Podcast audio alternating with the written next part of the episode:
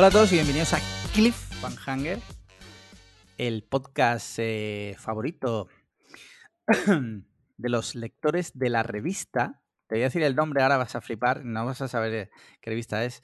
Eh, eh, ah, tío, espérate, es que lo tenía y me lo había apuntado. Ah, sí, el podcast favorito de los lectores de la revista Dígame. Esto, esto es un dato es un dato que vais a buscar. La revista Dígame, venga, lo voy a explicar para no. para. para porque tú no sabes. Si buscas Dígame, revista Dígame es una revista que sacó Rodríguez Menéndez, que fue un, vale, vale. famoso, ¿vale? Que en sus portadas, bueno, pues, nuestro podcast pues le encanta a los lectores de esa revista, que en su portada pues tienen, por ejemplo, una portada que sale Belén Esteban, una foto de Belén Esteban y pone literalmente puta. o sea, puta, otra portada. Alejandro Sanz sí es, gay. Sí es gay. Sí, es gay. Estoy viendo eh, otra. Ana Obregón acosa sexualmente a los dependientes. Sí. Pues otra que pone Pepe va de putas. Sale una foto de Rajoy, abajo pone putas y pone Ivonne Reyes, eh, Malena Gracia, Ania de Gran Hermano y Aurora, que no sé quién cojones será. Eh, de, ah. a Sara, a Sara Montiel, eh, lo digo porque no, sabe. A ver, él se nota que era abogado porque él no ponía apellidos. Eh, a Sara le gustan los maricones. Esto hecho en, en WordArt. Terelu Campus, ay, Terelu Campus, Terelu Campos y Luis Herrero, mafiosos. O sea, así. Sí, sí, sí. Eh, o sea, esta puta revista es lo mejor que ha habido en España. O sea, por favor, si alguien, si algún oyente dispone, por favor, de algún número eh, físico, por favor que nos lo haga llegar. Mira, otra portada. Botín. Botín tiene un nieto bastardo. Pero aprovechan la B, la B para poner Botín tiene un nieto y bajo Astardo, ¿no? Bastardo. Utilizan la B para. Y bajo pone Malena Gracia, la puta de España. Sí, sí, sí. O sea, Banff. o sea, Mediterráneo digital no es, nada. Es nada. Nada, nada, El PP va de putas. O sea, eh, y pone bajo putas, pero literalmente pone esto, putas. Ivonne Reyes, Malena Gracia, Ania Aurora. O sea, Ania, que si te vas a otra portada que me he cruzado yo por aquí, eh, ponía la gran hermana Ania al desnudo y en la propia revista le hacían un, reportaje fotográfico de ella desnuda y en la siguiente revista te pone putas y te la nombra, o sea, esto es demencia, pero mira, mira, cojón. Tengo, tengo, tengo más aquí, mira. Sale Rapel en la portada y pone putas de vacaciones en Marbella. Y sale aquí, pues, Mar Flores, eh, Ivonne Reyes, eh, Belén Esteban. Otra. Otra portada sale en el centro Rajoy. Famosos y políticos sadomasoquistas. ¿Vale? O sea, es que. ojo, ojo, ojo. Este es brutal los famosos pederastas de nuestro país. Y sale Jesús Vázquez, Dinio, Javier Gurruchaga y Jorge Cadaval, el, mariquita de los morancos. Tío, o sea, e, ¿esto qué cojones es? Dinio, otra portada. Dinio, corruptor de menores. O sea, estoy leyendo ahora del ABC, ¿no? Del ABC que pone. Dígame la revista con la que Emilio Rodríguez Menéndez insultaba a los famosos. Y sigue.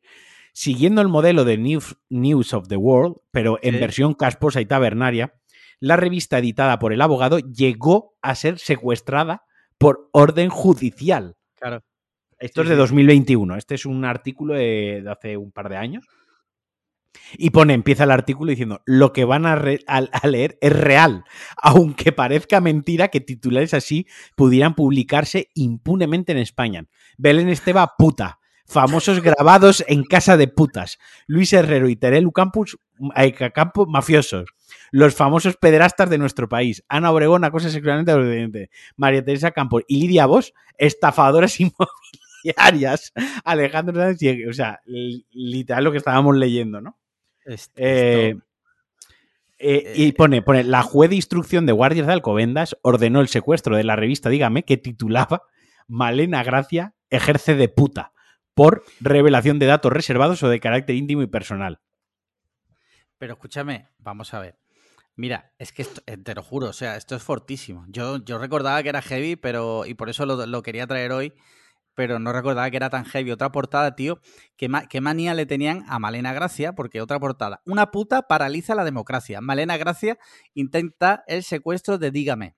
Luego, en esa misma portada, María Matamoros, hija de Coto. Mi padre me preguntó que dónde vendían cocaína en Tenerife. O sea, eh, eh, eh, tú imagínate, esto es de locos. O sea, lo de Mediterráneo Digital son aprendices. Sí, sí, totalmente, totalmente. pues... Es que me he quedado anonadado. Estoy leyendo así transversalmente la, el artículo este, ¿no? Y pone bajo del todo el artículo de quien lo escribe, ¿no? del, Podata, años después, como director de La Jaula en Antena 3, tuve a Nuria Bermúdez como colaboradora. Se disculpó, que esa es otra. Se disculpó por todo lo sucedido y me confesó que aquel fue el mayor error de su vida. Era una cría y no era consciente de dónde me estaba metiendo. O sea, así acaba el artículo. Sí, sí, sí. Pues nada, gracias a la revista Dígame por habernos nombrado el podcast favorito de sus, de sus lectores. Eh, pues nada, una semana más aquí estamos, Marquino y yo, yo y Marquino, solitos, una semana más, una semana más también grabando un día antes. Rodrigo, Rodríguez Menéndez, el abogado que acabó preso de, por sus calumnias, pone a sus 70, esto es de 2021, ¿eh? Vale. a sus 70 años está solo y pendiente de juicio tras dos fugas carcelarias. O sea, que, que este tío se ha fugado dos veces de la cárcel. Son Break, eh, Spanish version. O sea, eh, que escucha que esto era lo que tú has nombrado aquí, era la punta del iceberg. o sea, el iceberg para abajo tiene fugas y todo, tío. O sea, lo, A esto sí que le tienen que dedicar un documental en Netflix. Si, si nosotros hiciésemos, si nosotros fuésemos serios, pues nos prepararíamos un, programa sobre esto. Pero vamos a decir que vamos a preparar un programa sobre esto y nunca lo vamos a hacer. Claro. Pero es que se pierde la magia si te lo preparas, porque tú fíjate que esto, que ni lo habíamos hablado ni nada, que no me acordaba del nombre de la revista, que lo he tenido que buscar y, nos hemos echado aquí unos jajas impresionantes. Mira, yo te puedo decir que una amiga de Paloma, no voy a decir su nombre, la voy a mantener en el anonimato, trabajó en el bufete de abogados del hijo de Rodríguez Menéndez. lo que contaba de cómo eran los after work ahí, no, no, se quiera saber, ¿no? Sin comentarios. Sin comentarios. Pues nada, eh, revista, dígame, eh, aquí estamos. Eh, ¿Qué te parece si... Bueno, cuéntame cómo estás. Que bueno, pues quien quiera saberlo, que escuche la previa, se haga mecenas, que, que este sábado, este sábado, cuando estéis escuchando esto, este sábado Turpin, sí. Turpin, mayor representante de Murcia después del mullet de Adrián, será quien le dé al botón de cancelar el tier de 3 euros. O sea, literalmente, esto lo estáis escuchando un jueves, tenéis 48 horas, 48 horas para haceros mecenas por 3, euros. Si estáis escuchando esto el viernes, tenéis 24 horas. Si, lo estáis, escuchando, el sábado por la mañana, el reloj corre en vuestra contra. Y si lo estáis escuchando domingo, ya habéis llegado tarde. Hay jodidos. Y no hay excepciones, no hay que me iba a hacer. No, no, eh, no, y, se, y se vienen y se vienen cosas guapas para final de año. Solo decimos que.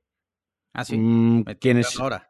Eh, a ver, eh, metele un poco de dramatismo a esto, hijo ah, de puta, que queremos que se hagan mecenas. Ok, ok, ok. Se están, se están preparando cosas para final de año, se están preparando. Ahora, de momento, de momento, a los mecenas, a los que ya son mecenas y van a asistir al evento del día 22, de momento les vamos a invitar a una palmera gigante rellena de lotus y de Ferrero Roche. Les vamos a invitar a Bebercio y a Picoteo. Eso ya para. Eso paga la casa. ¿eh? Eso paga la casa. Eso ya, por asistir al evento, eso corre de nuestra cuenta. Aparte de nuestra compañía.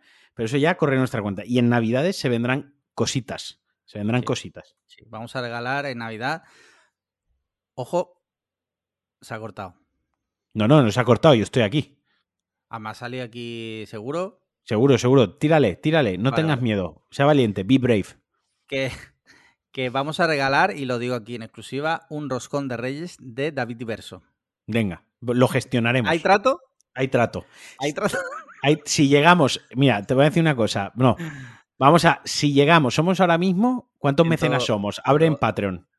Porque el grupo no es, el grupo no es, no es representativo. No es, representativo. 129 mecenas en total. 129. Si llegamos a 150 mecenas, sobra, seguro. 150. Venga, vamos a poner. Sí, sí, sí, sí.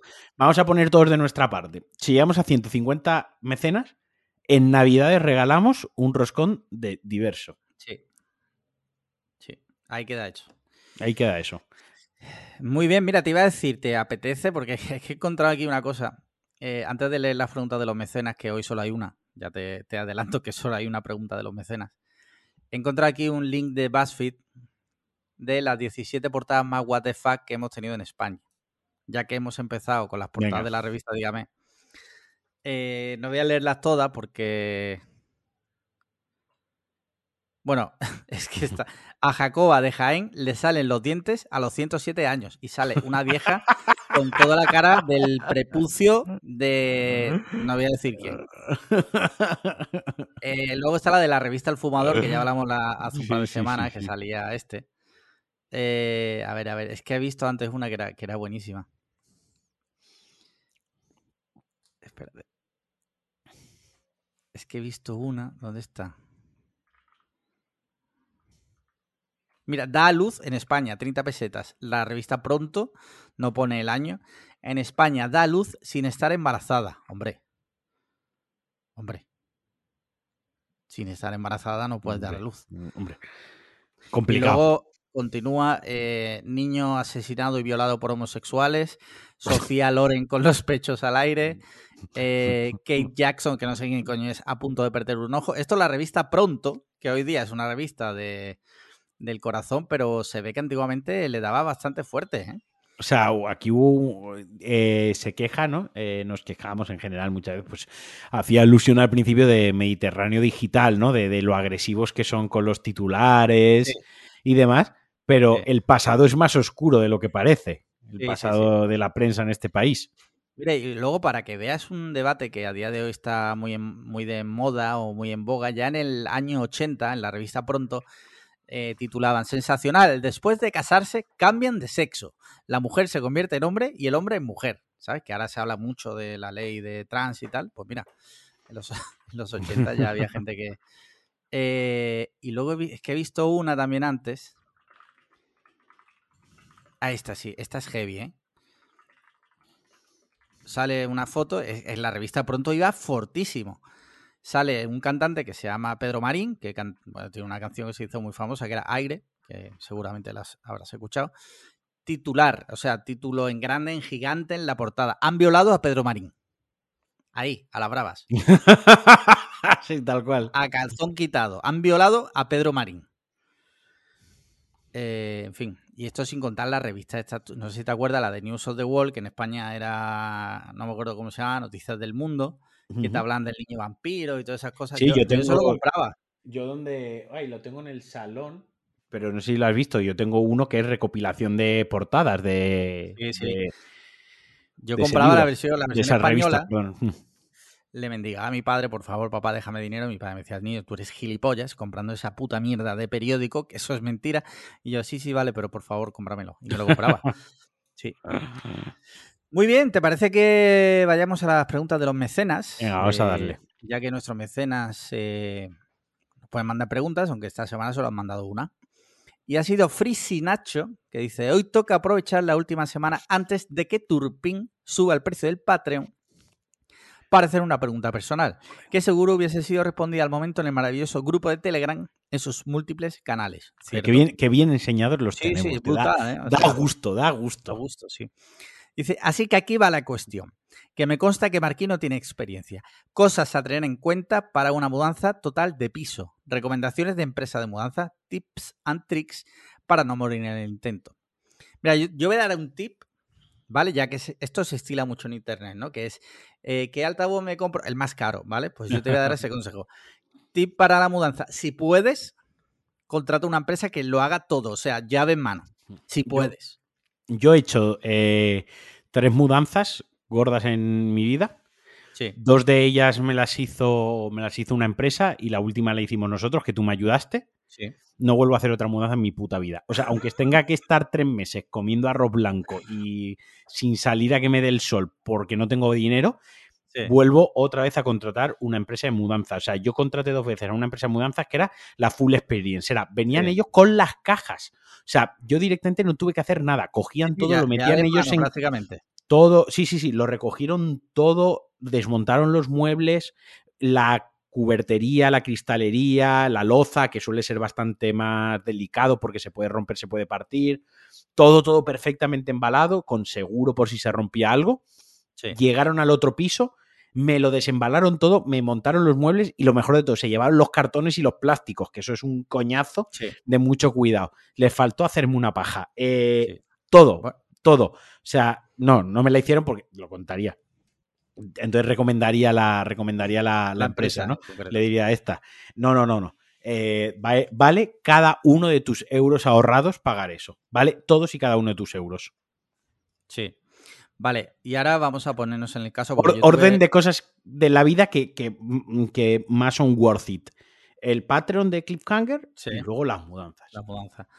Yo hice mudanzas heavies. He hecho una que fue la de Madrid a Málaga, porque cuando me fui de Málaga a Madrid fui prácticamente con una maleta. Sí, es verdad que progresivamente me fui llevando cosas y ya cuando nos vinimos de Madrid a Málaga, ya fue cuando tuve que venir mi padre con el camión mismo con el que hicimos tu mudanza, yo con mi coche cargado, bueno, aquello fue de, de putos locos igual. O sea, mm, y encima a mí me tocó llegar porque la casa nuestra donde vivimos todavía no estaba terminada. Tuvimos que meter todas nuestras cosas en el taller arriba.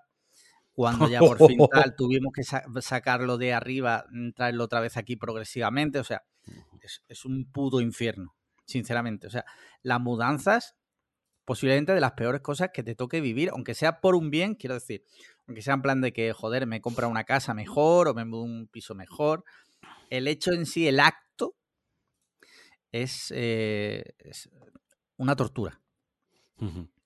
Totalmente. con- O sea, yo llevo ya consejo. unas cuantas, yo llevo unas cuantas sí. y. Mira, si te puedes volver minimalista, como la película esta, la de Up in the Air, no sé si tú recuerdas, la de Josh Clooney, Sí, sí, sí. que decía que él llevaba todas sus pertenencias, le cabían en una maleta, ¿vale? Pues su cabeza era espectacular, quien pueda hacerlo, desde luego lo mejor, porque te mudas y solo tienes que llevar tu maleta. Total. Luego también te digo, esas personas no tienen alma, personas que no, no poseen ni un libro dedicado, no, no poseen un, un- no sé, un detalle, una foto, no tienen nada. En fin, cada cosa tiene sus pros y sus contras. Ahí está. Como Konami. Como- Pues nada, esta es la única pregunta que nos han enviado esta semana. Curiosamente, tenemos los mejores mecenas. Pagan y no hacen uso de sus, De sus beneficios, ¿no? de sus beneficios. No dan trabajo. No, no, no piden de comer, que se dice. Mira, hay algunos temitas por ahí. Por ejemplo, un tweet de esta mañana del Confidencial. Dice, en el Confidencial hemos empezado a trabajar con la inteligencia artificial en ilustración. Los resultados son, y pone como una especie de encuesta, ¿vale? A, impresionantes, B, preocupantes y C, ambas son correctas. Eh, primera respuesta. Los resultados son la cancelación de mi suscripción. Es- Esa es la primera. Eh, bueno, voy a decir algo sin yo posicionarme por ahora. Ahora hablaremos si quieres largo y tendido o no. Eh, en general, el- el- el- los replis son todos de gente dando, diciendo que se dan de baja, de gente que esto no es. Hay uno que dice no es ético. Habría que definir qué es ético, Bueno, que no es Ahí, ético. ahí- ahí yo discrepo. Que, que no es ético. Bueno. Eh, O sea, quiero decir, para mí, ya vamos a empezar a, sí, sí. a opinar. Para mí, siempre y cuando digan, esto es como lo de la publicidad en los Mm. youtubers y como y en muchas otras cosas, ¿no? A mí, mientras me digan, esto es una. Esto es como lo de maldita en el podcast. Mientras se Sí. diga que es publicidad, Sí. ¿Qué se no dijo? que se no me, dijo, no, no me me parece canso de recordarlo. Es decir, si dicen este artículo o esto está hecho por una IA, ¿vale? Lo que van a usar IAS, por lo que se lee aquí, es para las ilustraciones de las Vale. noticias. Bueno, me, me sirve, me Sí, sirve sí. para el ejemplo. Si me dicen, esta ilustración está generada por una IA, perfecto. O si no dicen nada, ¿vale?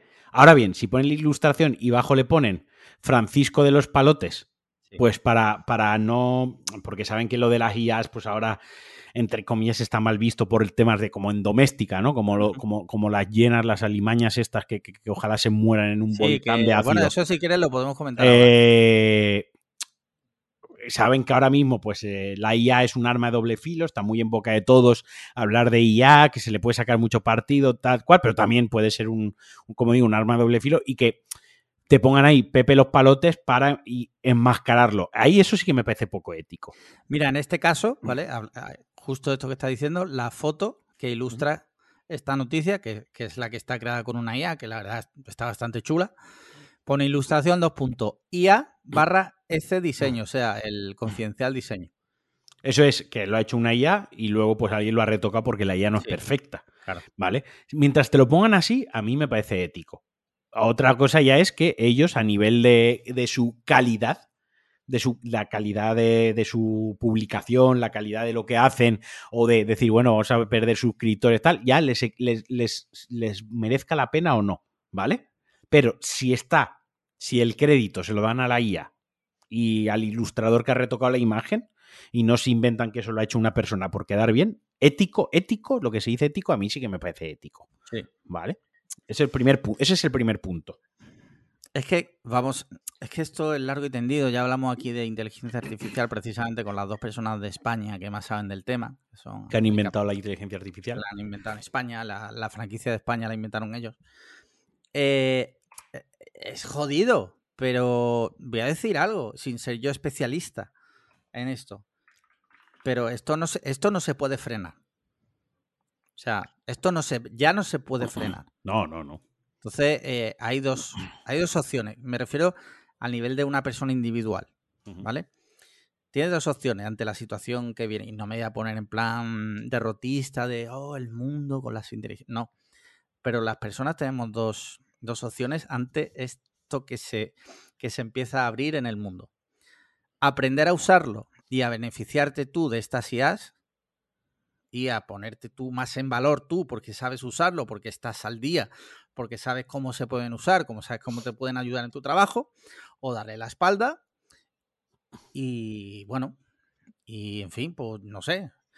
Y llegará un día que, pues que no, esas personas que estén totalmente fuera de este tipo de, de tecnologías y tal, pues no podrán aspirar. Y no, no, no te digo de una limpiadora o de uno que trabaja en una fábrica, sino también trabajos tecnológicos. O sea, si Sí, tú sí, te, claro. te niegas a estar al día de esto, te vas a quedar atrás.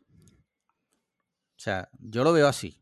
Bueno, yo no lo veo más. A ver, sí, sí, yo lo veo como tú, pero yo quizás no lo expresaría así. Yo no diría si te niegas.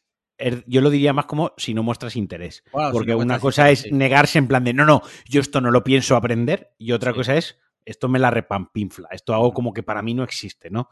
Creo que hay dos. es- o sea, creo, quiero decir que, por lo menos en el sector tecnológico, eh, la inquietud, la inquietud y las ganas por aprender y, y demás siempre eh, tienen que acompañarte un poquito, solo un poquito, aunque sea en lo más mínimo, ¿no? Pero algo te tiene que acompañar, la inquietud de saber qué es lo que se está moviendo, qué es lo que está apareciendo y tal. Y obviamente, pues esto está para quedarse. Pero casi que pasa, pues lo que tú dices, en el sector del periodismo, en, en sectores de este estilo, de la ilustración, los diseñadores, lo pueden ver como una amenaza o pueden verlo como una herramienta más de trabajo. Y al final es un elemento diferenciador. Pues si ya en el currículum pones que tú sabes trabajar, me lo invento con Mid Journey 5, Mm. ¿no? Que tú sabes y te pueden decir, ¿pero qué quiere decir que sabes trabajar? Mira, porque sé darle los prompts, ¿no? O sea, sé cómo Sí. trabajar con esto y sé que la imagen que me da, pues luego la retoco tal cual y yo lo utilizo para sacar el trabajo, pues ser más eficiente o más eficaz, bla, bla, bla, lo que sea, ¿no? Lo puedes utilizar así, yo qué sé, se le puede encontrar el valor y puedes eh, aportarle tú también valor y que te aporte valor a tu trabajo y añadirlo pues como una herramienta más de, de que sé utilizarlo o que si sé verlo lo sé reconocer o si me toca utilizarlo y trabajar con ello pues no me va a asustar, etc, etc. Sí, sí, sí. Yo, vamos, yo es que lo veo así, quiero decir, no puedes decir esto no me interesa, ya, pues a ti no te interesa, pero el mundo sigue girando. Esto es como cuando el- los primeros coches, ¿no? Y, o, o la cadena de montaje, ¿no? Pero es que tal y cual ya, pero el mundo avanza y si tú te quedas atrás, pues te va a quedar atrás. O sea, porque esto va a seguir evolucionando. Por otro lado, hay, no sé si leíste la noticia, la, la tengo aquí. expertos internacionales piden parar el desarrollo de la inteligencia artificial por seis meses. Esto es una noticia que dices tú, ah, qué interesante, tal y cual, pero claro, luego ves, no sé si, ¿conoces la noticia? No, no, no, cuéntame, cuéntame. Lees grandes voces del panorama tecnológico entre los que se encuentran Elon, Elon Musk, Steve Wozniak, fundador de Apple, o el historiador Yuval Noah Harari. Se han unido a más de mil personas, entre las que se encuentran prestigiosos investigadores, bla, bla, bla. Curioso, curioso que Elon Musk y Steve Wozniak, que tienen intereses económicos en la inteligencia artificial, piden parar seis meses. Vaya por Dios. Claro, ¿por qué? Porque ellos, precisamente, Tesla, bueno, Elon Musk se salió de OpenAI y Apple por ahora no ha dicho ni pío en cuanto a inteligencia artificial, da que pensar que sean dos de los que piden para estos seis meses. ¿No será porque tú en paralelo quieres eh, adelantarte? Sí, sí, estar desarrollando lo tuyo y... Claro. No, no, y, por otro lado te interesa dar un discurso como mm, súper negativo de no, esto hay que pararlo porque va demasiado lejos. Yo qué sé, tío. No sé. Y luego la noticia que tú, a la que tú hacías de referencia doméstica, y es que Doméstica despedirá casi la mitad de su plantilla en España. La sustituirá inteligencia artificial como ChatGPT, o eso dicen, ¿vale? En la noticia de Genbeta. Me gusta porque dicen, o eso dicen, porque esto suena que eh, van a despedir a la gente por lo que sea, y dice lo de ChatGPT también un poco por lo que sea, ¿sabes? Porque, bueno, la mitad de la plantilla ahora por ChatGPT un poco heavy, ¿no? A ver, sí. No sé, no sé, o sea. Es que yo qué sé, es que ya partimos de, una mala base, que es una mala empresa, ¿sabes? Con malas prácticas y con. Bueno, nunca ha sido, digamos. Eh, una, un sitio que cuidase mucho a sus colaboradores y a la gente que, trabajaba para ellos y tal. Entonces, eh, la mitad de la plantilla de una empresa que hace cursos, yo sí que creo que te puede, yo sí que creo que bien diseñado y bien organizada la estructura de la empresa, bien organizada los puestos, eligiendo bien quién se queda, eh, reorganizando bien el organigrama, yo creo que sí te puedes quedar con la mitad de la plantilla. Yo creo que sí queda, ¿eh? Sí queda, sí queda. Sí, puede ser, puede ser. Sí queda pero hay que, hay que hacer un trabajo ahí detrás de management, de reorganizar, de asignar, de, saber quién te quedas, quién se va tal, muy grande, hay que hacer un análisis previo muy grande, hay que hacer una muy buena implementación, una muy buena transición, pero yo creo que sí que se puede. Ahora bien, me parece una cerda y me parece una, una guarrada enorme. Es una, es una guarrada. Y aunque yo creo que sí se puede, o sea, estoy de acuerdo contigo, sí se puede, con planificación, con tal, pero no decir ahora con ChatGPT un poco a medias que la, gente lo está empezando ahora a integrar en sus empresas. Ahora tú de repente doméstica encontrar una fórmula mágica por la que de repente es la primera empresa del mundo que se libra de, su, de la mitad de su plantilla. Un poco raro. A ver, que ya digo que partimos de una empresa que no te puedes fiar, ¿sabes? O sea, de, nada, de nada prácticamente. Entonces, pues bueno. Digo que se podría llegar, que, o sea, como tú me dices, es posible, es posible. Ahora bien, que yo me crea esto, bueno, pues esto ya tengo otras opiniones. Ya. Eh, mira, nos pasan un tema, un temita, nos lo pasa por aquí eh, Lozano J86 en nuestro grupo de mecenas. Por si no lo sabéis, nuestros mecenas pueden en el grupo proponer temas con el hashtag tema.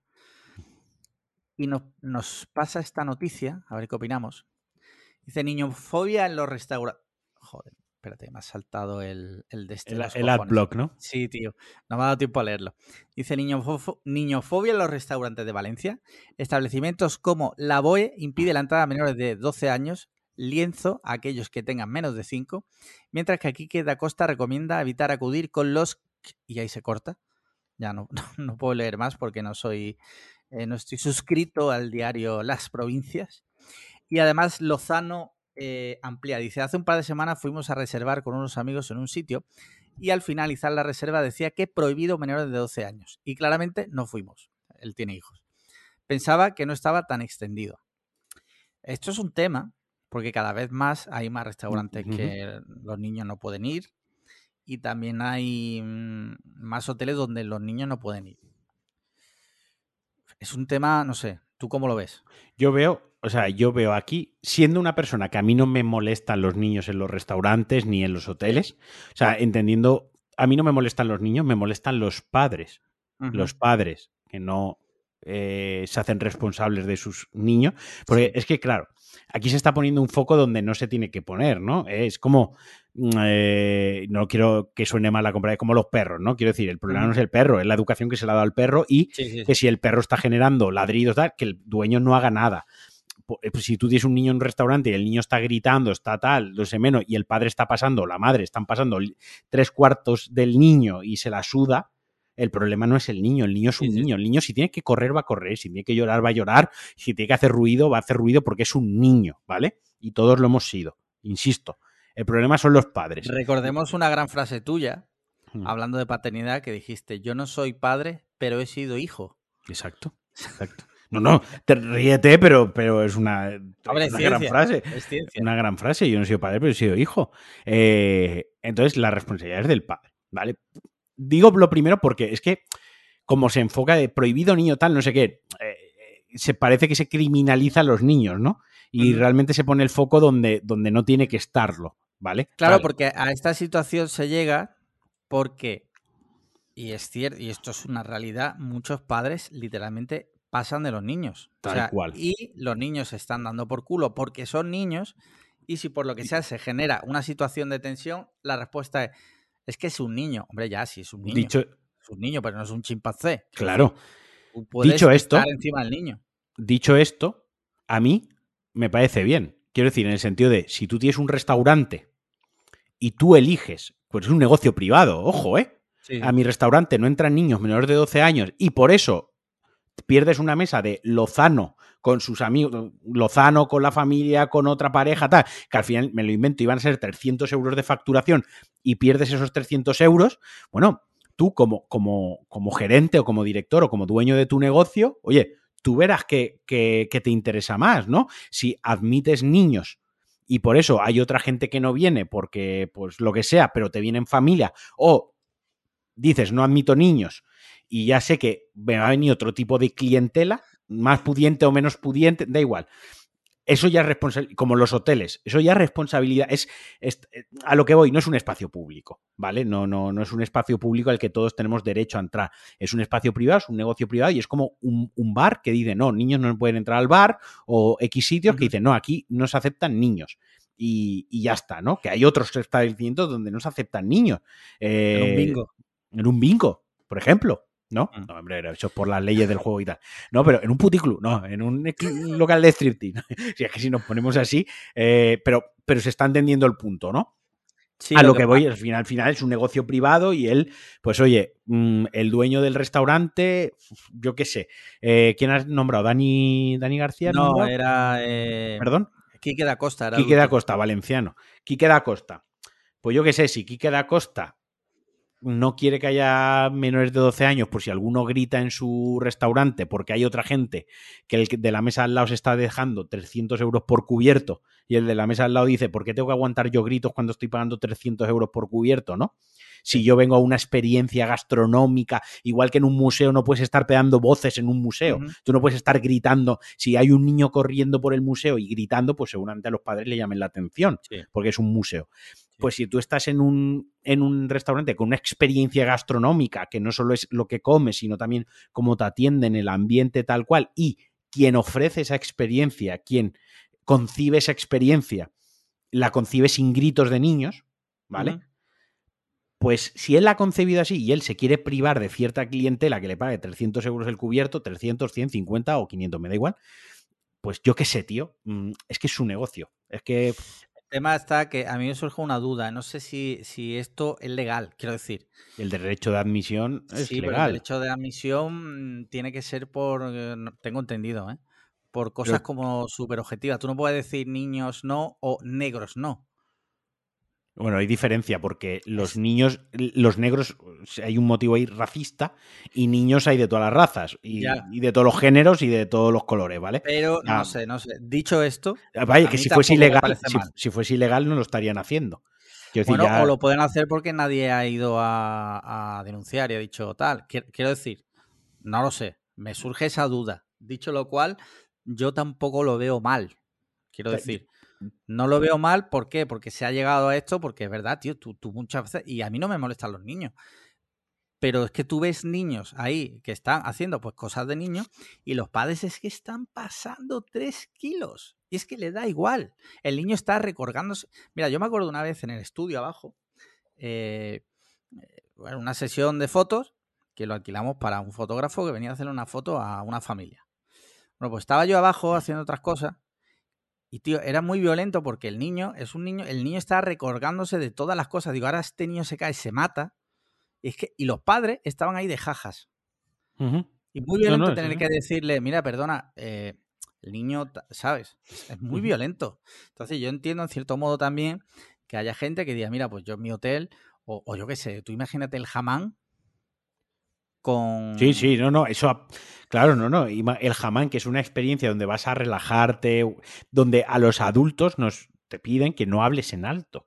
Sí, sí. Y de hecho te llaman la atención. O sea, imagínate con niños correteando por ahí. Rompes la experiencia totalmente. Les rompes el negocio porque a falta que eh, tres, cuatro personas digan, eh, mira, una reseña, es que hay niños, es que tal, es que fuimos a relajarnos y acabamos. Pues pueden perder gente. Oye, pues. Mira, a mí me ha pasado que- porque nosotros hemos ido a spas eh, de, por ejemplo, de... Es que, ¿cómo se llama la, la- de- Ah, sí, la cadena esta Senator, ¿vale? Que tiene muchos hoteles. En, hemos ido a lo mejor al, al de Almuñeca. Y a lo mejor te ha coincidido que había una familia ahí que estaban los padres y los niños. Y a- eh, porque son niños y no entienden que un spa mm, es un sitio donde la gente que también ha pagado eh, va a relajarse. ¿Qué iba a decir? Eh, un spa, eh, no, los niños no entienden que es, es para relajarse, no. Para no, relajarse, no. claro, claro. Pero claro, los niños estaban ahí, había una piscina de cítricos que tenía limones y naranjas, los niños mm, pegándose ahí con la naranja. Si es que es normal, si yo eso lo entiendo. ¿Vale? Y lo digo yo que voy a ser padre, con lo cual yo en cuanto sea padre me elevaré a un nivel superior que todas mis opiniones irán a misa, pero yo solo espero, y esto lo digo aquí abiertamente y si algún día lo hago, espero que se me reproche públicamente, espero nunca convertirme en esos padres que es que pasan tres kilos de los niños y que los niños tienen que jugar, por supuesto, pero no, o sea, una cosa es jugar y otra cosa es comportarse como animales de bellota, Totalmente, totalmente. ¿vale? Entonces, pues bueno, es un tema y yo entiendo también, por otro lado, que gente con niños como Lozano diga, ah, pues si no aceptan niños, pues no Claro, voy. claro, lo no, sí. entiendo, lo entiendo Que también. a mí me parece supuesto. lícito, claro, claro. O sea, Claro. ambas cosas me parecen que, que entran dentro de los estándares de algo coherente y, y ya está. Sí. Mira, eh, una noticia. Corea del Sur dará pagas de 450 euros a jóvenes solitarios. Su objetivo, que salgan de casa. O sea, Giliano, múdate a Corea del Sur. es que lo sabía.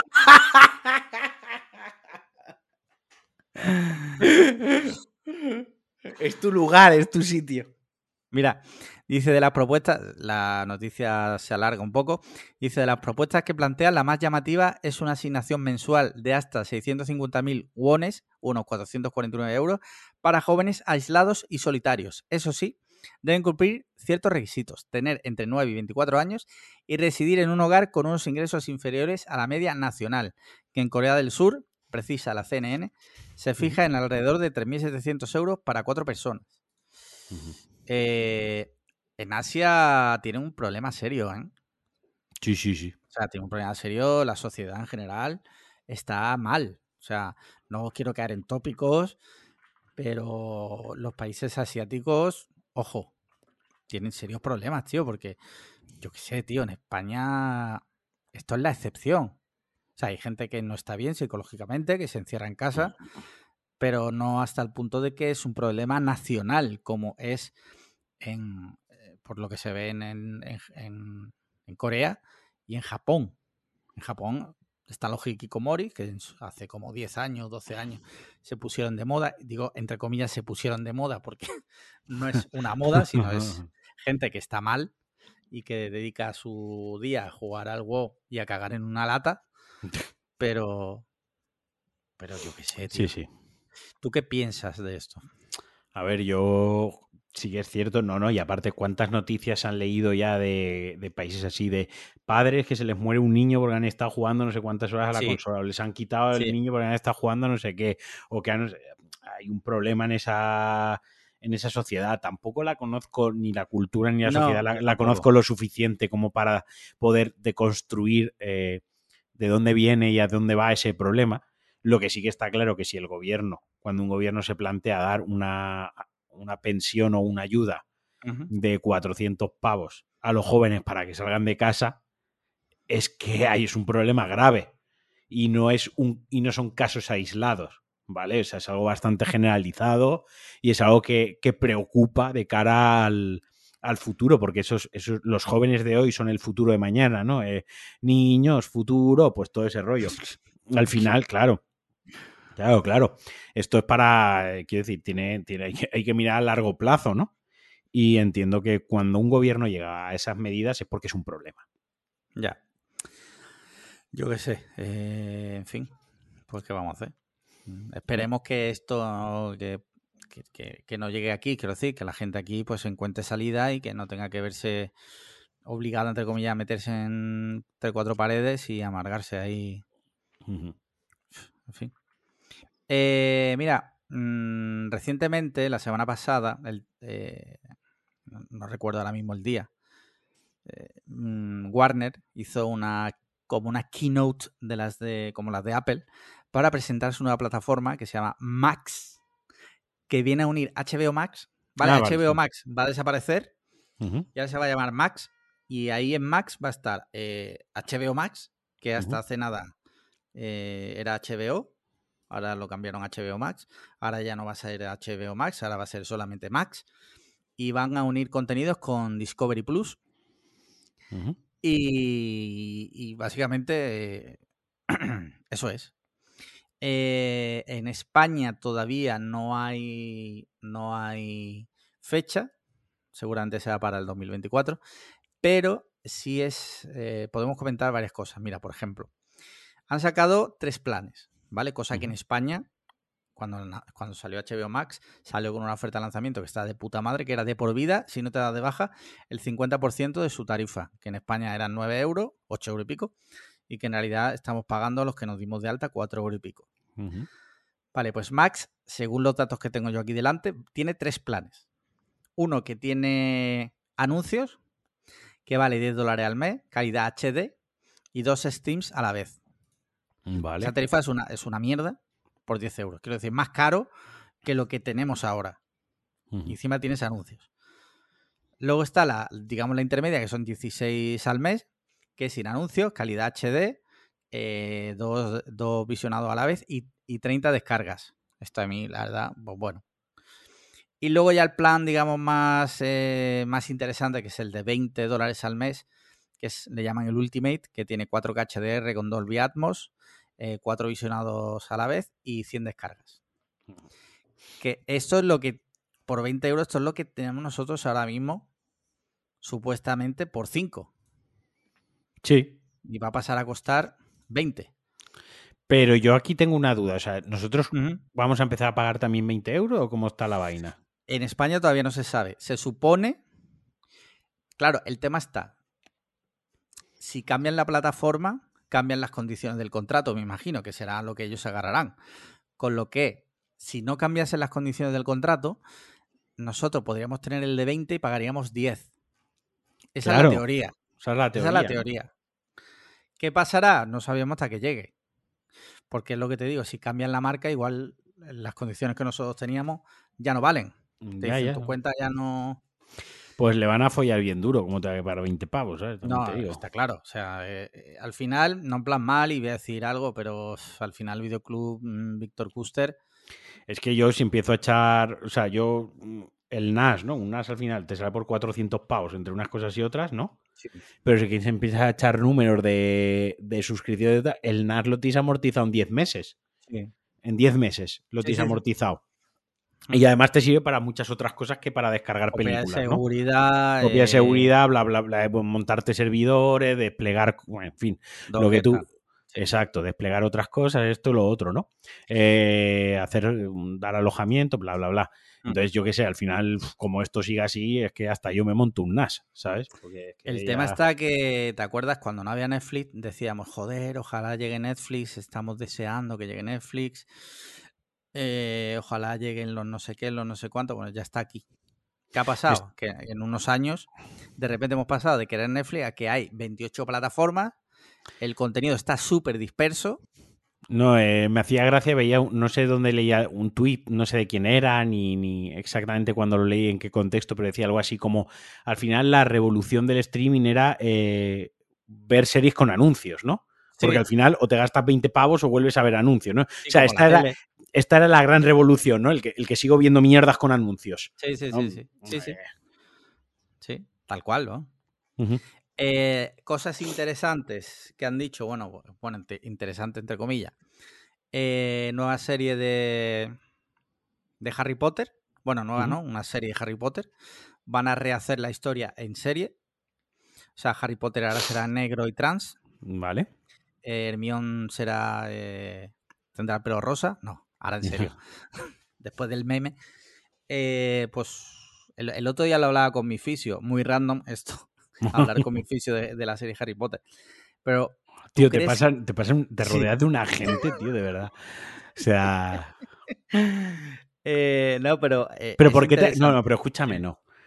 ¿Por qué te habla el fisio? Quiero decir, yo he ido muchos años a muchos fisios Sí, y yo nunca he hablado con el fisio de nada. O sea, quiero decir, más allá de aquí, me duele aquí, vale, hace estos ejercicios, vale, nos vemos dentro de 15 días. Es que no tenemos que hablar de nada más. Es que mí- con mi dentista tampoco hablo de cine ni de videojuegos. O sea, el dentista voy, me, me- me hace la limpieza, eh, ve que no tengo ningún problema, no hay nada roto, nada fuera de su sitio, y hasta dentro medio año, colega. ¿Por qué habla de Harry Potter con tu fisio? Es muy violento hablar de Harry Potter con es, tu fisio. sí, Es turbio, cuando, tío. Sobre todo Es que- cuando él está completamente desnudo. No sé, ¿tu fisio que- también se ponía desnudo? Mm, No, era mujer. Yo siempre he ido a Ah. fisio femenina. Eh, pero es que entre coger la confianza de hablar de la serie Harry Potter y que un día te meta el dedo por el culo mientras estás tumbado boca abajo, no hay nada. Ya. Como, como- como siempre, Sí. siempre se ha cortado y te estaba diciendo que, lo repito otra vez por si no lo Sí. habías oído, que entre la confianza de hablar de Harry Potter, de la serie de Harry Potter con el fisio, que él coja la confianza y tal, y que coja la confianza de meterte el dedo por el culo mientras te da un masaje, la línea, la línea Es esa fina, es fina. es muy fina. Sí, en cuanto sí, te descuide, eso pasa. seguramente. Más cosas interesantes de, de esto. Mira, eh, nuevo spin-off de Juego de Tronos. El Caballero de los Siete Reinos. Dos puntos, El Caballero Errante. Vale. Vale. El universo me- de eso sí Mira, esto lo estoy sacando de 3djuegos.com. El universo DC más fundamental que nunca. Como no podía ser de otra forma, el universo DC, bla, bla, bla. Bueno, hay un tráiler ya del pingüino, que por lo que yo estaba viendo en el tráiler, eh, yo creo que tiene lugar acto seguido de terminar de Batman. No sé si esto es un dato que ya está por ahí y la gente dice, eso ya se sabía. Bueno, yo te digo que he visto el tráiler y por lo que he visto me parece que tiene, tiene o sea, ocurre justo después de, de, The Batman. Eh, luego van a sacar también eh, una serie de Expediente Warren. ¿Mm? Eh, bueno, es que no sé si la serie o película, pero bueno, van a hacer spin-off de The Big Bang Theory, Expediente Warren y una precuela de It.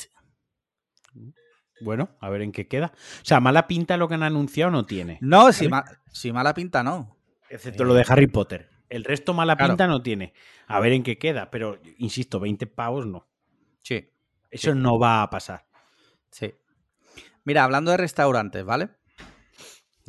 Adiós al no show. Un juez avala a un restaurante de San Sebastián por cobrar 510 euros por no ir a cenar. Esto es algo que se ha puesto de moda recientemente en... Oye, ¿esto está grabando? Sí, sí. Está grabando. Ah, vale. Eh, recientemente se ha puesto de moda en ciertos restaurantes. Cuando tú reservas, te piden un, un número, o sea, una tarjeta. Y si no vas, te cobran un dinero. Me parece bien. A mí me parece bien. Me parece bien. Quiero o sea, decir, lo hacemos, lo hacemos con aviones. Lo hacemos Sí. con, con Renfe, lo hacemos con hoteles, lo Sí. hacemos cuando compramos una entrada para el teatro, lo hacemos con, con- con- con millones de cosas. Pero Mm. al restaurante que le den por el culo. En el restaurante yo reservo, ¿vale? Ahora reservo una mesa para 15. Ahora No viene, yo que sé, una persona del País Vasco, reserva Sí. una mesa para 16 a nombre de Rodolfo, sí, y ahora sí, llama a otro y la cancela, y el restaurante se queda sin una mesa de 15 y otra sin mesa de 16, ¿no? Sí, sí, sí. Y ahí se queda con cara gilipollas, nadie aparece por ahí. No, no. Hombre, Eh, me parece bien que igual que en muchos trenes, muchas cosas te dicen, no, cancelación gratuita hasta 24 horas antes, ¿no? Pues que los restaurantes digan, oye, si me la cancelas por la mañana, vale, pero es que si no, algo me tienes que pagar, porque Claro. si no apareces por allí, yo tengo una mesa de 6, 7 personas vacía y según qué sitio, pues a lo mejor si pillas, yo qué sé, en el Pez Lola, aquí en Málaga, que me viene a la cabeza, si les falla una mesa, les suda la polla, porque está lleno de turistas, literalmente en el centro de Málaga, el sitio porque, por el que más turistas pueden pasar de España fácilmente, top 3 de sitios por los que pasarán turistas, y la mesa te la llenan rápidamente Sí, con sí, gente que va a preguntar. Pero a lo mejor es otro sitio más exclusivo o un sitio más alejado, más apartado, más tal, que tienen X mesas que solo se va con reserva y esa mesa la han perdido esa noche, ¿no? O Porque que- no, no te ha salido el coño no avisar. O sea, pero es tan fácil como avisar. Pero no solo que pierdes la mesa, sino que a lo mejor si tú imagínate que tienes sold out, o sea, tú tienes toda la mesa reservada, tú has, a lo mejor tú has hecho una compra diciendo, bueno, esta noche estamos llenos, yo voy a comprar X para que no falte de nada, ¿no? Y ahora no se te presentan 15 personas, tú no solo pierdes la mesa, sino que es posible que tengas merma de comida, porque tú habías previsto una gente que no. O sea, yo lo veo bien, Yo lo veo bien. yo lo veo bien. sinceramente, como persona que yo soy una persona comprometida, o sea, yo si me comprometo a algo lo hago y si yo reservo una mesa, si no voy a ir, tiene que ser una catástrofe para que yo no me presente, ¿sabes? O sea, mm, si no, anulo la reserva, pero si yo he reservado, yo voy a ese sitio Sí, sí, y que si- menos que llamar. Y si no vas ahí, que menos que llamar, que no cuesta. y dar, y dar la cara. A no ser que seas Aingeru y hayas reservado eh, a nombre de Rodolfo, ¿sabes? Sí, sí, sí. Sí, sí, sí. Eh, pues mira, no sé, no tengo más temas. No sé si hay algo que tú me quieras comentar o pasamos ya a videojuegos, a videojuegos. Bien, sí, pasamos a, a entretenimiento vario. Cuéntame a qué has jugado últimamente. Pues a lo Tell- que he estado jugando. No, no tengo novedades. de- La verdad es que no tengo novedades. He jugado mucho videojuegos, pero he jugado lo mismo que la semana pasada. No tengo muchas novedades que contar al respecto. Vale. Vale, yo tampoco. Eh, Tú quería a cero cosas, ¿no? Hacer cosas. Me diste la Switch ayer y me meteré a ver si hay algo interesante para la Switch recientemente. ¿Hay algo? Tú que estás un poco El, más me- puesto. el Metroid este, pero que es el que yo quería jugar, pero al final nada. Sí. Eh, el Metroid quizás, pero ya lo próximo es el Zelda, el que va a salir. Mira, acabo de leer una noticia aquí que Sega compra Robio, la empresa desarrolladora Sí, de Angry sí. Birds, A ver qué Por pasa ahí con eso. 706 millones de euros. Hostia. A ver cuándo nos ¿eh? compran a nosotros. Eso digo yo, tío. A ver si nos compra ya eh, Mediterráneo Digital Sí. y, y por fin podemos dedicarnos a lo que más nos gusta, que es tocarnos los cojones. Los huevos, eso te voy a decir, tocarnos Sí. los cojones. Sí. Eh, vale, videojuegos nada. O sea, y si queréis. Bueno, recientemente has publicado, ¿no? Con Paco de Vuelta El, la segunda un parte de. sí, de The ¿qué Last of Us y luego también otro con el doctor José Mateos Bustamante, también Sí. hablando de videojuegos. Así que También. Bueno, Bien, The Last of Us, bien, muy bien. Ya hablamos en su día, ¿no? Una gran adaptación, Sí. una gran serie, un, no sé, pocas pegas se le pueden sacar a la serie. La verdad que lo que hace lo hace bien, lo hace con mimo, lo hace con esmero. Al final es una de las una producción HBO que Claro. suele fallar poco, o sea, Sí. HBO suele fallar menos que más. Y muy bien. bueno, y quien quiera ampliar conocimiento, que se pase por tus. ¿Cuántos podcasts de videojuego tienes? Pues ahora mismo tres. Madre mía. ¿Te planteas sacar otro? Eh, no. ¿De retro gaming? No, no, no, que va, que va. Soy malísimo para eso. Que va, que va. En absoluto, bastante tengo ya con lo mío, ¿sabes? Sí, sí. Muy bien, pues temas series que has visto últimamente. Pues mira, eh, nos fundimos Ted Lasso, tío. ah, es Y ya estoy al día, y ya estoy al día de Ted Hostia, ¿has visto los de la última temporada ya? Sí, sí, sí, sí. Ya Ah, estamos bien, al bien, día, bien. ya estamos esperando al miércoles para el siguiente. Sí. Así que me quedé, nos quedamos ahí un poco huérfanos de series. Y ahí entre unas cosas y otras, pues eh, conté en el podcast que había visto el primero de Ted Lasso como avanzadilla, ¿no? Sí. Eh, para ver si lo veíamos juntos, eh, Sandra y yo, por las noches cenando, o si Ted Lasso se quedaba más relegado a mis mediodías. Yo como solo en casa todos los días. Así que pues siempre pues busco alguna serie, alguna cosita de, para tener por ahí, ver que, que no dure más de 35, 40 minutos para no fundirme todo el descanso de comer en ver la serie, ¿no? Y hoy precisamente he visto el primer capítulo de, Tul- de Tulsa King. Ah, es muy bueno el primero, ¿eh? ¿O no te ha gustado? Sí, sí, me ha gustado mucho. No sé si es Tulsa o Tusla. Tusla, King, Tulsa. Tulsa. Tulsa, ah, está diciendo bien. Tulsa King. He visto el primer capítulo y entonces eh, lo volveré a ver esta noche con Sandra porque yo creo que le puede gustar. Yo creo que nos puede gustar a, a los dos y tal. Eh, quiero ver a ver cómo evoluciona la serie porque me da miedo.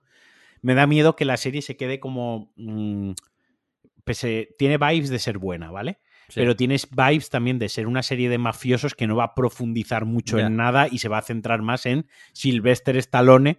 eh, Con la polla afuera. con la polla afuera y ya está, ¿no? No sé si me estoy explicando. O sea, quiero decir, las grandes series de, de- de mafiosos Al final han sido grandes series de mafiosos porque no había ni, no había ningún actor, o sea, había estaba el actor protagonista, los protagonistas y tal, pero digamos que no había nadie que estuviese por encima de todos los, todos los personajes principales eran igual de importantes, ¿no? Sí, Y, todos en mantenían el modo- interés. Y en cierto modo no había personajes, o sea, actores por encima del personaje. Eso, no había, eso, no, no sabía cómo expresarlo, eso había. No había actores por encima del personaje, ni siquiera en Breaking Bad. Brian Sí. Cranston ahí hacía un trabajo brutal, pero eh, tanto él como, joder, se me ha ido el nombre del otro actor, eh, Aaron Paul, no, eh, Aaron, sí, Aaron Paul, Aaron Paul. Aaron Paul, que estaba ahí en el, en el concierto de Rosalía, por Lo he cierto. visto, lo he visto. Eh, Aaron Paul también lo hacía brutal, quiero decir, Sí. los dos actores lo hacían y los dos, o sea, los dos personajes eran igual importantes para la serie, o sea. Breaking Bad no, no hubiese sido la serie que fue sin. Es, no todo era Heisenberg. Quiero decir, eh, todo. eh, se me están yendo ahora el nombre de los personajes. El de Aaron Paul, ¿cómo se llamaba? El- Pinkman. Pinkman. Eso, Pinkman, igual que el, el cuñado, que el mejor Hank. cliffhanger, Hank, el mejor cliffhanger que Sí, se ha visto en sí, una sí, serie lo protagonizó. O sea, esa serie era lo que era gracias a todos esos personajes y todo el trasfondo que tenían esos. Mm. personajes. Los, los Soprano, tres cuartas partes de lo mismo. Tony Soprano iba con la pollísima afuera siempre, pero no, la serie no iba sobre Tony Soprano, sí, Sí. pero sino sobre toda la familia, los por eso la serie no se llamaba Tony Soprano, se llamaba Los Mm. Soprano, ¿no? Dicho esto, me da un poco de miedo que la serie caiga en, al final, en eso, en el Silvestre Stallone luciéndose, ¿no?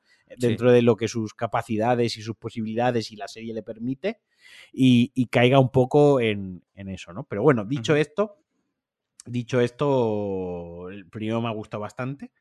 Así que luego la veré con Sandra a ver qué, qué le parece a ella y ya decidiremos si, si entra en, en, en el- en las series que veo yo o que vemos juntos. Muy bien. ¿Alguna más? No. Vale. Nosotros terminamos de ver eh, Your Honor, precisamente de Brian Cranston. Segunda temporada que, por lo que me parece a mí, ya la serie va a terminar. O sea que ya se acaba. El, el- el último capítulo es bastante conclusivo, pero también la primera terminaba un poco también y luego la han retomado. Pero No. creo que en esta ocasión no. Está muy bien, ¿eh? yo, yo te la recomiendo cuando eso. ¿Dónde Está estaba chula. esta? No, esta te la tienes que bajar. No, vale. Sí, esta te la tienes que bajar. Por cierto, ¿configuraste eso? Lo intenté, pero no me, ha- me puse un poco agobiado, me agobié un poco Ah. y, y dije, pues ya vendrá Alex y me lo configurará. Estuviste ayer en mi casa Sí. y se me olvidó pedirte que me lo Vale, vale, configurase. Así que to- me tocará invitarte a otra a otro arroz, Otro arroz. negro. Vale. Sí, sí, me tocará. Sí. Eh, pues eso, terminamos Your Honor y hemos empezado a ver eh, una eh, de. Se llama Unforgotten, británica, de un canal que se llama ITV, sobre dos policías que investigan crímenes eh, allí en Londres y que, por lo que tengo entendido, y que por eso se llama Unforgotten, suelen ser crímenes eh, como que ha, ha pasado mucho tiempo, como gente que ya nadie ni se acuerda y ellos pues como que investigan y le dan un poco como de, de dignidad a esa, a esa persona, ¿no? Entiendo, Y- entiendo. Y, a, mí, a mí me, bueno, es que a mí me encanta la serie británica de crímenes, entonces, ¿qué te voy a decir? O sea, yo me meto por el culo prácticamente cualquier serie británica de crímenes. Así que está por Guay. ahora, pinta bastante guay. Tema pelis. Muy bien.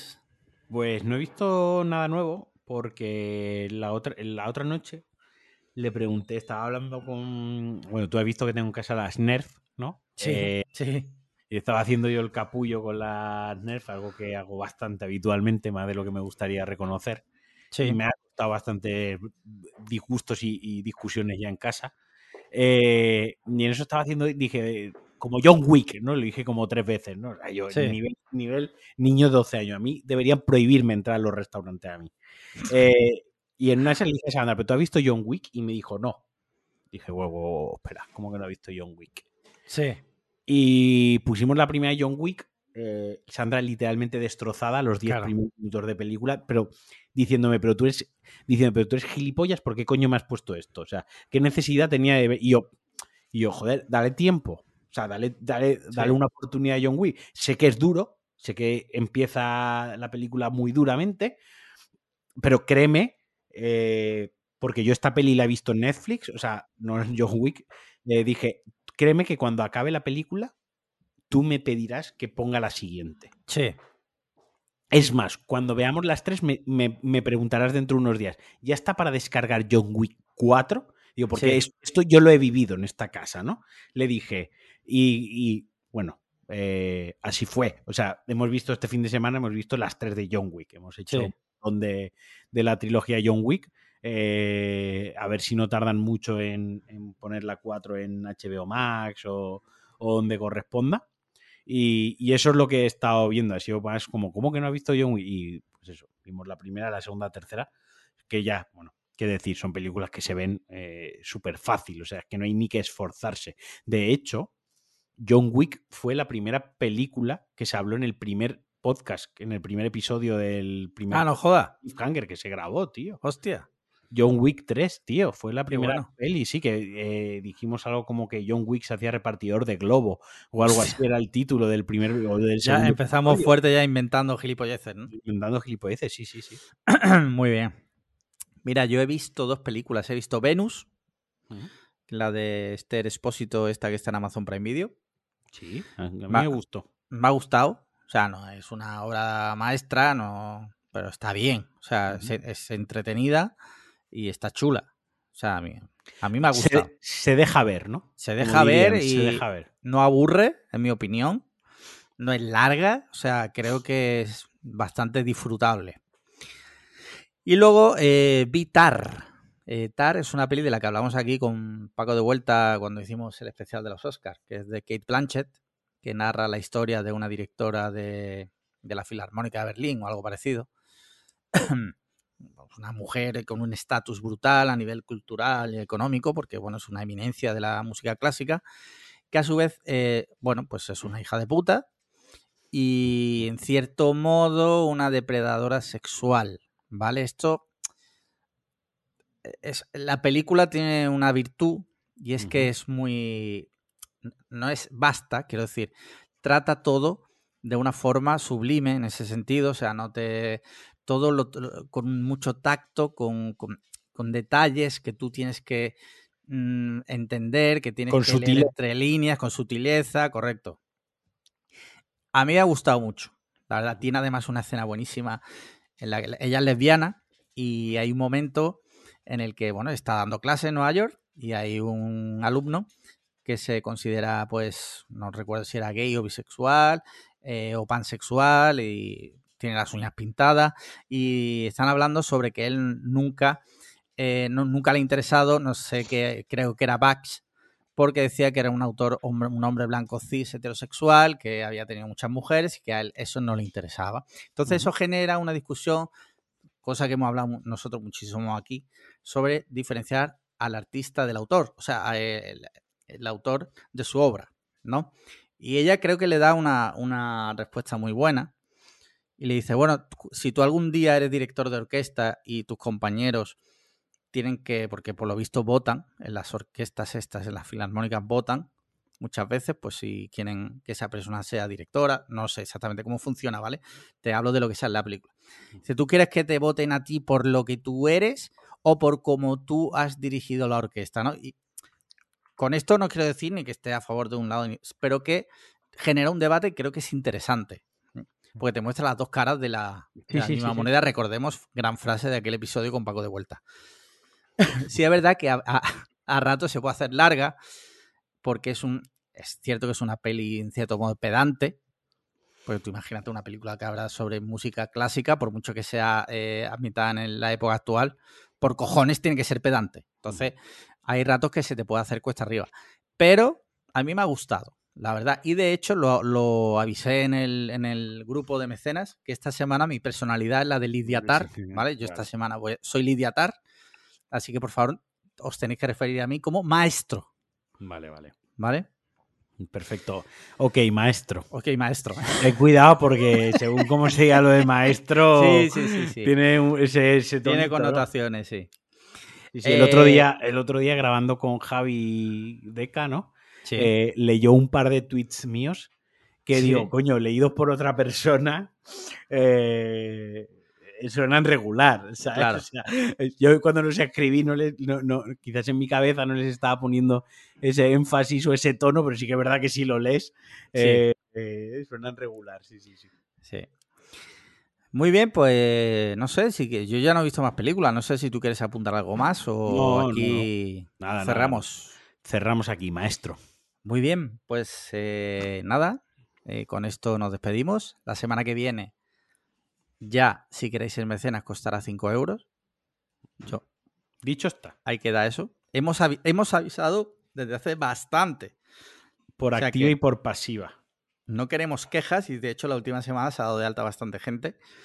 Así que, pues nada, si te parece, las- hasta la semana que viene. Ya sabéis, 5 estrellas en Apple Podcast, comentarios y likes en iVoox, eh, patreon.com para podcast cliffhanger y calzoncillobaratos.com para comprar nuestro merchandising. Venga.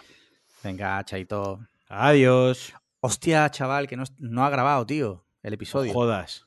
Ha pasado